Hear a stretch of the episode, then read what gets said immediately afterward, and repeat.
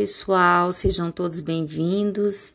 Desde a semana passada eu tenho aqui incrementado nosso podcast com alguns convites que são de extrema importância não só para agregar valores e conhecimento ao nosso podcast, mas também para dar voz a profissionais tão excelentes no mercado de trabalho.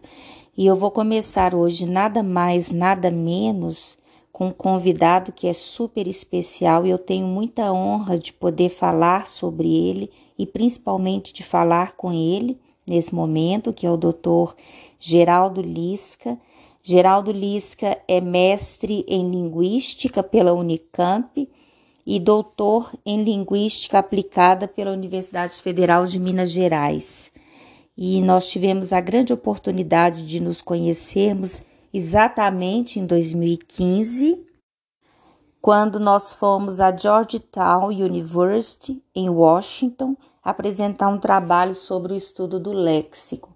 Então, nós ficamos sete dias em Nova York, depois mais cinco dias em Washington. Então, foi a minha primeira viagem até para os Estados Unidos e eu me recordo o quanto ele me ajudou não só nas questões de apresentação na universidade, mas também na questão do inglês, porque o inglês do Dr. Geraldo ele é assim fluente, maravilhoso. Então nós trouxemos um tema que é de, de grande importância, que é a gamificação e os games na sala de aula, sobretudo porque nós entendemos que é com base nos jogos eletrônicos que surge a gamificação. Esse termo ele vem do inglês gamification essa prática, ela se refere ao uso dos recursos e também da lógica dos games para permitir experiências que potencializam os aprendizados. E isso quer dizer que, no meu entendimento, por meio dos jogos, os estudantes eles podem assimilar e associar conhecimentos não só de forma lúdica, como também de forma divertida. O assunto ele está dentro das metodologias ativas de aprendizagem, porque é um assunto que vai tornar com certeza o protagonismo discente que é sugerido na Base Nacional Comum Curricular, onde o aluno ele possa ter um papel ativo no seu aprendizado. Então, eu vou passar a palavra para esse colega para que ele possa dar todas as suas contribuições possíveis. Eu tenho certeza que nós vamos sair daqui hoje muito mais ricos do que antes.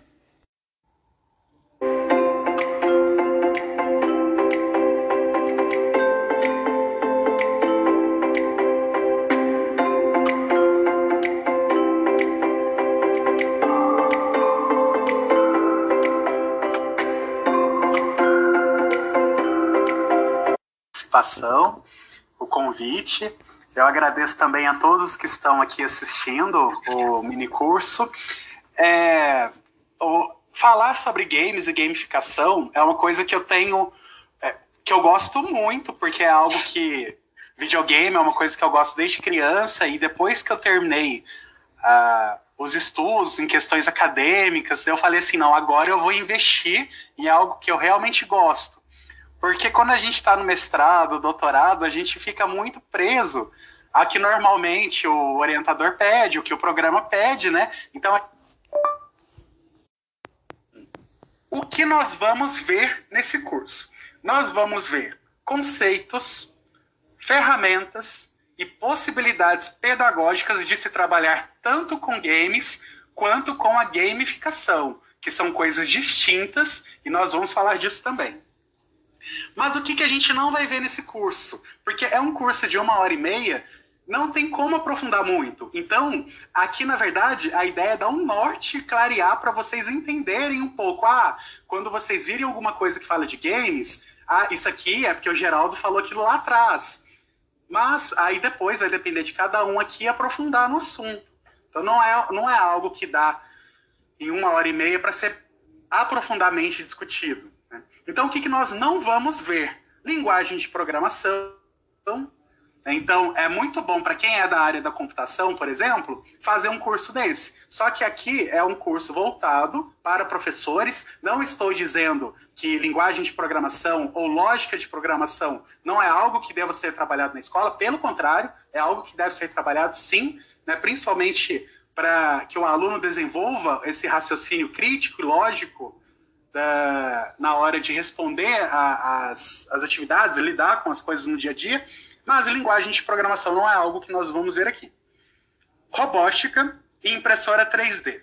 Por quê? Porque toda vez que a gente digita no Google Educação Maker ou Cultura Maker, normalmente é muito comum essas três palavras aparecerem. Mas nós podemos falar disso sem precisar entrar nesse assunto aqui. É, então, para falar de games e gamificação, aí nós temos duas coisas totalmente distintas. Por quê? De um lado, eu tenho os games, que seria o uso dos jogos dentro da sala de aula. Então, eu vou pegar o jogo mesmo, aquele jogo que foi fabricado com o intuito de ser. É, com o intuito de dar entretenimento ou com o intuito de ser educativo. Eu vou pegar aquele jogo e vou levar para a sala de aula. Seja um jogo de tabuleiro, seja um banco imobiliário, um passo a repassa. Ah, vou brincar de perguntas e respostas e, e vai ter um prêmio no final. Né? Então aí eu estou levando o jogo para dentro da sala de aula. Só que por outro lado eu tenho a gamificação. A gamificação seria eu pegar a, a algumas características que os jogos me fornecem e levar essas características para a sala de aula. Por exemplo, sistema de recompensa.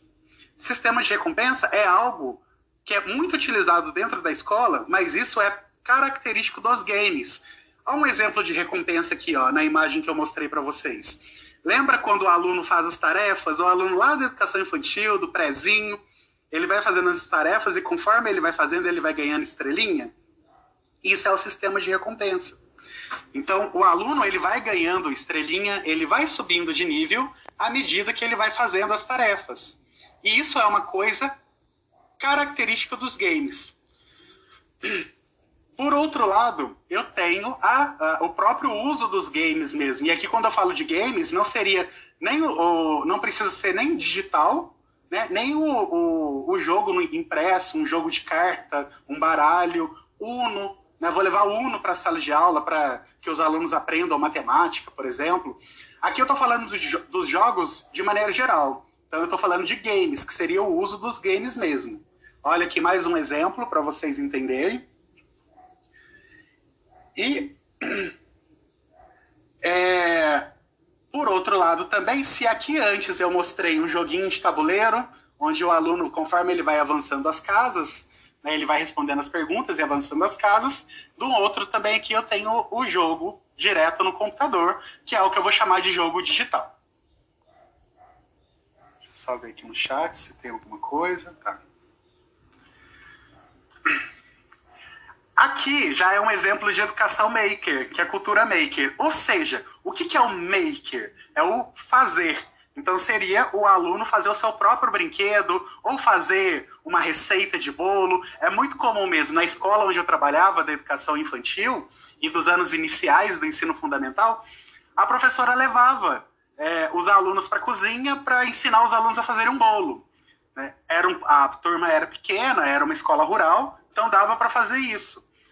Que legal, né? Isso é muito legal. E isso faz parte da educação maker. Sabe quando a gente tem aí Dia das Mães, Dia dos Pais, aí a professora vai lá, ou o professor vai lá e faz uma lembrancinha para o aluno entregar para os pais nessa, no, no, no, dia deles. Então, isso também é cultura maker. Então, seria eu fazer, né, eu dar oportunidade para que o aluno faça né, o seu próprio brinquedo, o seu próprio presente, o seu próprio. alguma coisa que ele vai consumir ou vai ser consumido por alguém. Por isso que eu estou falando, gente, esses termos são novos, né, são inovadores. Uau, né? Você pensa assim, criatividade e inovação 4.0. Né? Só que, na verdade, são coisas que já acontecem na sala. Olha esse exemplo aqui, por exemplo, do, do carrinho com a rodinha e o carrinho ele se move a partir do momento que você enche a bexiga, você prende no carrinho, conforme a bexiga vai esvaziando, o carrinho vai andando. Então tem várias outras coisas que você pode ensinar aí, questão de física, questão de é, a, a, distância que o, que o carrinho percorre, o próprio fato do, da inclinação do, do lugar, né? Se estiver muito inclinado, ele vai correr mais ou menos. Então são coisas que podem ser ensinadas e o aluno também faz o seu próprio brinquedo. E aqui, ó, como vocês viram, não é nada assim muito laboroso, não é nada muito. São recursos mesmo que fazem parte do dia a dia, e isso não depende especificamente. Ah, uma escola que tem mais condições, logicamente ela vai avançar mais nesse quesito de educação maker ou cultura maker. Não. Mas a gente sabe que existe uma triste realidade aí no Brasil, né, com relação à educação pública, que normalmente muitos materiais desses aqui acabam saindo do bolso do professor. Né? Então eu não vou assim ser negligente a ponto de desconsiderar isso, né, essa realidade, mas é um fato que acontece aí dentro das escolas. De qualquer forma, o que eu estou trazendo aqui são possibilidades pedagógicas, tá, gente? Então, é, são, é, são coisas que lá na frente seria interessante para refletir e, quem sabe, colocar em prática. E quando eu falo dessas, desses dois conceitos, eu tenho automaticamente aí inseridas a questão da ludicidade, da interatividade, da repetibilidade, o desejo, ou seja, o, o, o, jogo ele tem que ser viciante. O jogo ele tem que fazer com que você continue cada vez mais jogando. Se não, se, por exemplo, chega um momento que a, a criança perde o interesse por, por, aquele jogo, aquele jogo não vai ser é, não vai ser prazeroso para a criança e também não vai ser rentável para quem criou esse jogo. Né? Se a pessoa pensou aí uh, em desenvolver um jogo com fins lucrativos. E quando eu falo dessas duas palavras também, eu falo de motivação, engajamento dentro da sala de aula. Então, são recursos que eu vou fornecer para o aluno para aumentar a vontade dele de é, aprender aquele conteúdo, né? Ele vai aprender aquele conteúdo de uma maneira diferente explicitação de valores, por quê? Porque os jogos trabalham muito com conceitos do tipo bem e mal, é, o que é adequado, o que não é adequado. Né? Eu vou sair por aí atirando em todo mundo, mas isso, isso tem consequências. Né? Então eu posso pegar aqueles jogos violentos mesmo, e alguns jogos, por exemplo, eles não, é, eles não permitem com que você saia por aí matando todo mundo. Então tem, é, tem condições né, que você adapta do mundo real e leva isso para o mundo dos games, e que, é, do mesmo jeito que você teria consequências na vida real, você também tem consequências no mundo virtual.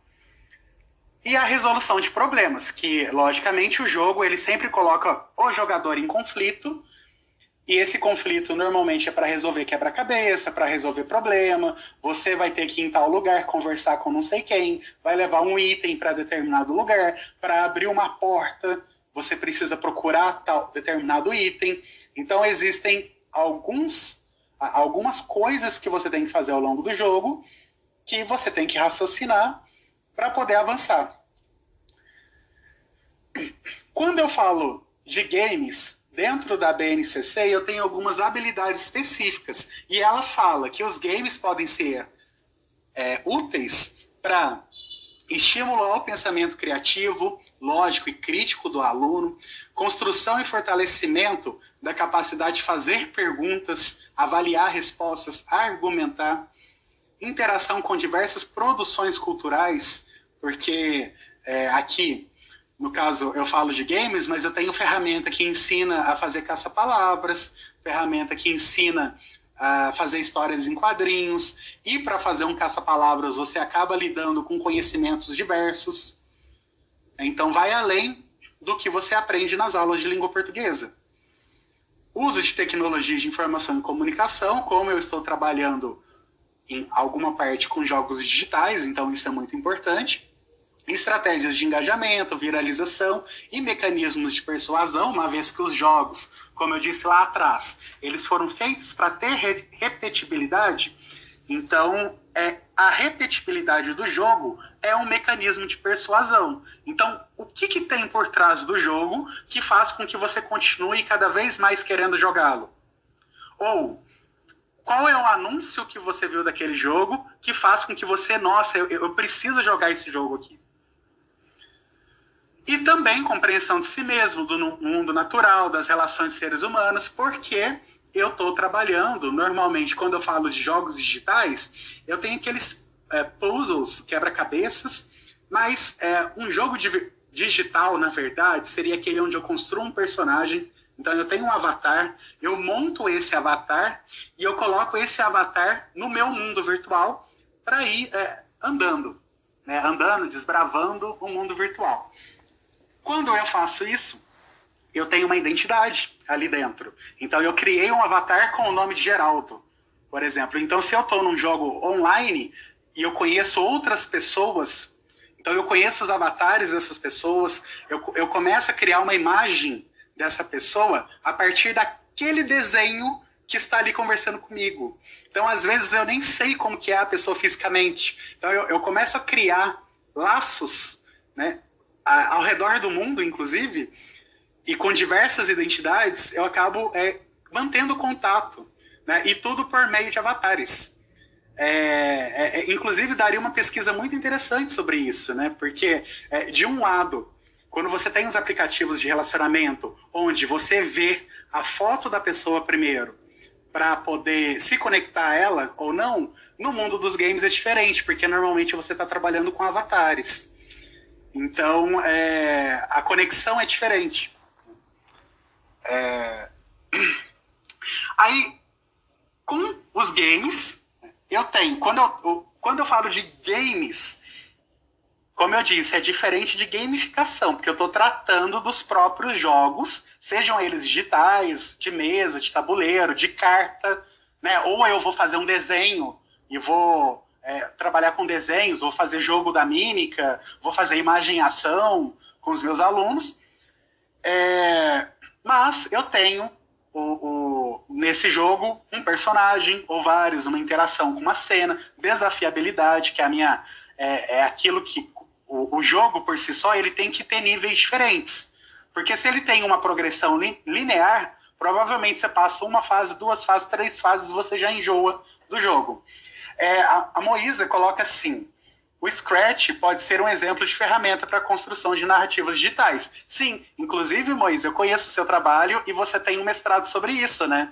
Se você até puder colocar o link aqui para gente, para quem está assistindo aqui, é seria bem interessante conhecer o seu trabalho, como eu conheço. Inclusive, parabéns, tá? É... Aqui, gente, ó, ó, um exemplo aqui de um jogo de tabuleiro, né? E esse jogo, ele fala da, da questão da alimentação saudável. É um jogo bonito, é um jogo colorido, ele tem um layout atraente, ele tem um, um, um esquema né, bonito, é colorido, seria interessante para dar para o aluno jogar. Só que eu tenho alguns problemas aqui, mas são problemas que é, eu, como pesquisador, eu consigo levantar. É, não é não é nada que tira o mérito desse jogo aqui, pelo contrário, é, eu acho um jogo muito bonito. Só que é o seguinte, eu estou falando de alimentação saudável e vou aplicar esse jogo com os alunos. Então, o que, que acontece? Aí eu tenho lá, o aluno cai na, na, na, no número 4, na casa 4. Aí lá fala assim, ó, vamos beber suco de laranja? Ela é rica em vitamina C e ajuda na absorção do ferro e defesa do organismo jogue o dado novamente. É um jogo que ele traz várias informações para vocês, como se ele tivesse num flyer, como se ele tivesse num infográfico. Ou seja, são informações que até que ponto, se eu levar essas informações para um jogo, o aluno vai de fato consolidar essas informações. Então, é, beleza, o aluno caiu na, quatro, na casa 4, ele descobriu que o suco de laranja é, é importante. Tá, mas é bem provável que se ele não tomar esse suco de laranja, ou se ele não se deparar com a importância real de um suco de laranja, daqui uma semana ele já esqueceu todas essas informações. Então, é, a gente tem que tomar muito cuidado né, a partir do, de que propósito que eu estou trabalhando com games dentro da sala de aula. Eu tenho que tomar muito cuidado, por exemplo, para fazer um jogo de perguntas e respostas que seria como se eu tivesse pegado uma prova de múltipla escolha. Imagina um show do milhão, por exemplo. Então eu tenho uma prova de múltipla escolha que eu tenho, é, sei lá, qual, qual que é o maior órgão do corpo humano? A, é, fígado. B, cérebro. C, pele e tal. O que que acontece? É um eu poderia muito bem aplicar é, é, essas perguntas em um papel e dar para o aluno responder por meio de uma prova, ou fazer uma brincadeira do estilo passo-repassa e levar lá para frente para os alunos é, jogarem. Eu, aí, no caso, eu estou trabalhando com a ludicidade, ótimo, perfeito. É, o aluno vai aprender de fato? Não, não vai aprender de fato. Então eu tenho que tomar muito cuidado com o propósito do jogo. Né? Por que, que eu estou levando esse jogo para a sala de aula? Se for para eu trabalhar somente com memorização de informações, somente com apropriação de regras, no caso do ensino de português, melhor eu continuar no papel mesmo. É... Aí por, tem também opção assim, ah, eu tenho que resgatar um cachorro que está em cima de um prédio. Aí eu posso muito bem digitar helicóptero, aí aparece um helicóptero, eu entro no helicóptero, vou até lá em cima do prédio, ou eu digito uma escada que dê até para subir no prédio, ou um trampolim, ou, ou, seja, ou, ou eu digito asas e dou asas pro bichinho, aí o bichinho vai voando, o, o, o personagem principal vai voando até eu chegar no topo do prédio. Então tem várias possibilidades de você cumprir as missões. E isso que é legal nesse jogo, porque ele traz esse propósito ilimitado mesmo. Aí eu tenho também pro o, o Trace Effects, que foi feito pelo Departamento de Segurança dos Estados do Departamento de Segurança dos Estados Unidos, Secretaria de Segurança, que é um jogo que é, ele foi feito pro para que a pessoa aprenda inglês né, e desenvolva o inglês com habilidades mesmo do dia a dia. Então, é, ele vai te colocar numa situação, por exemplo, onde você tem que é, tirar sua identidade. Aí ele te dá um, um, um, um mundo, né, um, um, cenário, onde você tem que ir nos locais como se você fosse fazer isso na vida real. Ali, por exemplo, a, é, encontre o chefe Mark né, para é, que ele vai te passar algumas instruções. É como que você faz um saque no caixa eletrônico. Então ele trabalha muito com essas questões culturais que fazem parte do dia a dia de um estadunidense. Né? Então é, é, é, é um jogo que foi criado pelo Departamento de Segurança mesmo para ajudar tanto os, as crianças né, da, que, que já vivem lá, como os imigrantes.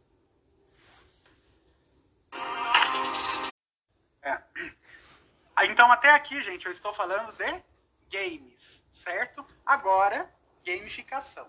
Então, na gamificação, eu trabalho é, a, a, o conceito principal de gamificação. Utilizar características de um game de outras formas em outros contextos. Ou seja, eu estou trabalhando realmente fora de um jogo. É uma forma de incentivar protagonismo, autonomia, trabalho em equipe. Então aqui eu não estou falando especificamente do jogo, do jogo propriamente dito, mas sim das características dele no meu cotidiano.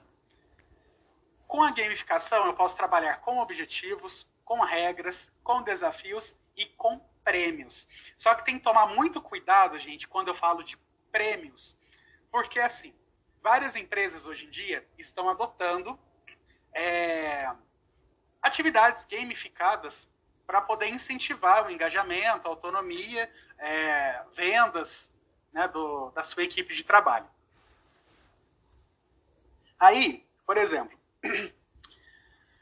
eu tenho que saber muito bem qual que é o, o, o interesse, quais são os interesses dos meus funcionários, para eu saber se aquela atividade gamificada vai ter algum resultado ou não.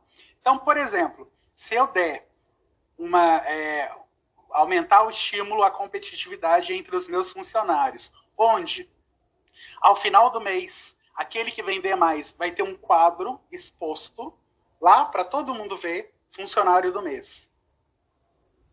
E daí? Tipo, qual que é a relevância disso para o meu funcionário? Né? E qual que é a relevância no sentido de que realmente isso vai aumentar o engajamento do meu para que o meu funcionário aumente a sua quantidade de vendas. Seria muito melhor se eu pudesse recompensar o meu funcionário com algum percentual dos lucros ou é, possibilitar né, é, com que o, o, meu funcionário veja de fato alguma vantagem naquilo que ele vai ter que fazer. Né? Então, colocar um quadro na parede escrito funcionário do mês é, para alguns, não sei, para quem é exibicionista, para quem é, ai, gosta da sua própria imagem, vê lá, né? É, aí é interessante, mas é, eu garanto que isso não vai aumentar o engajamento dos funcionários. Então eu tenho que tomar muito cuidado com o que eu estipulo sobre objetivos, sobre regras, desafios e os prêmios. Isso eu estou falando nas empresas, certo? Agora vamos pensar isso dentro da educação. No Moodle, para quem conhece o Moodle aí, é, já deve ter se deparado com um sistema que chama PBL, que é, o PBL significa Points, Badges e Leaderships, que a partir do... Eu crio, por exemplo, um... É, eu crio um curso onde, conforme esse, o, o meu aluno vai avançando nesse curso, eu vou dando medalha para ele. Ah, você passou do nível 1 para o nível 2. Você já não é mais iniciante. Você é, é expert no assunto. Aí você vai lá e dá uma medalhinha para ele. E o que, que ele vai fazer com isso? Né? Tipo, qual que é a vantagem disso? É, o que, que faz um aluno dizer que, olha, eu tenho conhecimento avançado em biologia, porque eu tenho uma medalhinha de um curso que eu fiz dizendo isso. Ele vai usar isso em quê? Né? Então, é, esse sistema que se chama PBL, que tem muita gente que acha lindo, coloca isso lá nos cursos. É, eu não trouxe, eu devia ter dado um print aqui de um exemplo para mostrar para vocês. Mas para quem conhece Moodle, é, pro, provavelmente já se deparou com essa ferramenta. Então, assim, para é, é, é uma coisa bonitinha? É, mas é eficiente? Não. Não. Ah, mas eu vou dar um certificado para o meu aluno de que ele ganhou lá o nível expert. Tá, e daí? Ele vai usar esse certificado aonde? E na gamificação, então, eu tenho tanto a parte da estética, como vocês viram lá dos jogos, né, aqueles jogos para trás. Então, eu aproveito aquela coisa bonitinha que os games têm e levo isso para as atividades gamificadas, né? Então, na educação infantil mesmo, lá que eu dei o exemplo das estrelinhas, então eu faço um painel bonitinho, coloco o nome de todos os meus alunos, coloco as colunas de cada tarefa que eles têm que fazer e eu faço as estrelinhas bonitinhas lá para dar para eles. Então eu estou trabalhando com estética. Por outro lado, eu tenho também a questão da mecânica, que seria o porquê de trás disso, por trás disso. A repetibilidade, né, a, a, a, a instrução que eu vou dar para o meu aluno, é, por exemplo, ah, é, as condições na mecânica. Então, dentro da mecânica, eu tenho condições. Se ele vender mais, mais ele estará no topo. Mais ele vai atingir o nível. É, quanto mais ele avançar, mais conhecimento ele terá adquirido. Então eu tenho algumas mecânicas que eu trago lá dos jogos. Aqui eu estou trabalhando com condições. Condições é algo primordial quando eu estou falando de algoritmos e linguagem de programação. Então é uma mecânica que eu levo para as minhas atividades. E eu tenho também a dinâmica. Tanto se eu tenho um personagem solo, mas esse personagem solo lida com outros personagens no jogo, quanto se eu estiver falando de, um, de uma atividade com trabalho em equipe. Como eu disse, vale a pena testar a eficiência da gamificação.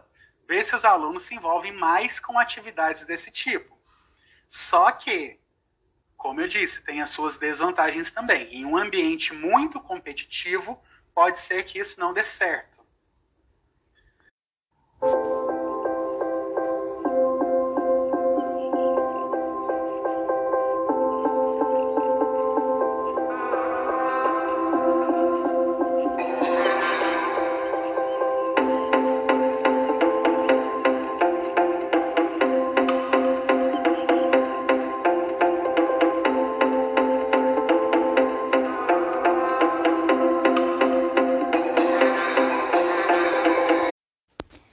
Geraldo, nosso encontro ele já está chegando ao final, então eu gostaria de lançar aqui uma pergunta que eu acho que é a pergunta coringa, né, em relação não só aos preceitos da BNCC e também da forma como os jogos acabam interferindo não só na educação infantil, nos anos iniciais do ensino fundamental, também no ensino médio, porque eu acredito que é justamente no ensino médio que o aluno ele já consegue dar um sentido mais concreto à utilização desses conhecimentos que ele vai adquirindo ali ao longo dos anos. Então, a pergunta é: a gamificação na educação básica, ela pode ser usada de maneiras variadas, mas qual que é a vantagem, né? O que que Maria leva fazendo esses jogos, levando esses jogos para a sala de aula?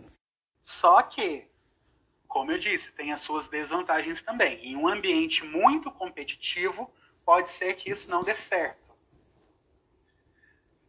Para que, que serve? Né? Então, com a gamificação, eu posso ampliar, os recursos que os games oferecem, buscar neles, nesses jogos, atributos que sejam relevantes para a aprendizagem, tá, gente? Relevantes para a aprendizagem, do que a simples aplicação de scores, troféus e quadros de liderança, conhecidas em língua inglesa como PBL, que é o que eu falei mais cedo. É, eu falei leaderships, não, leaderboards.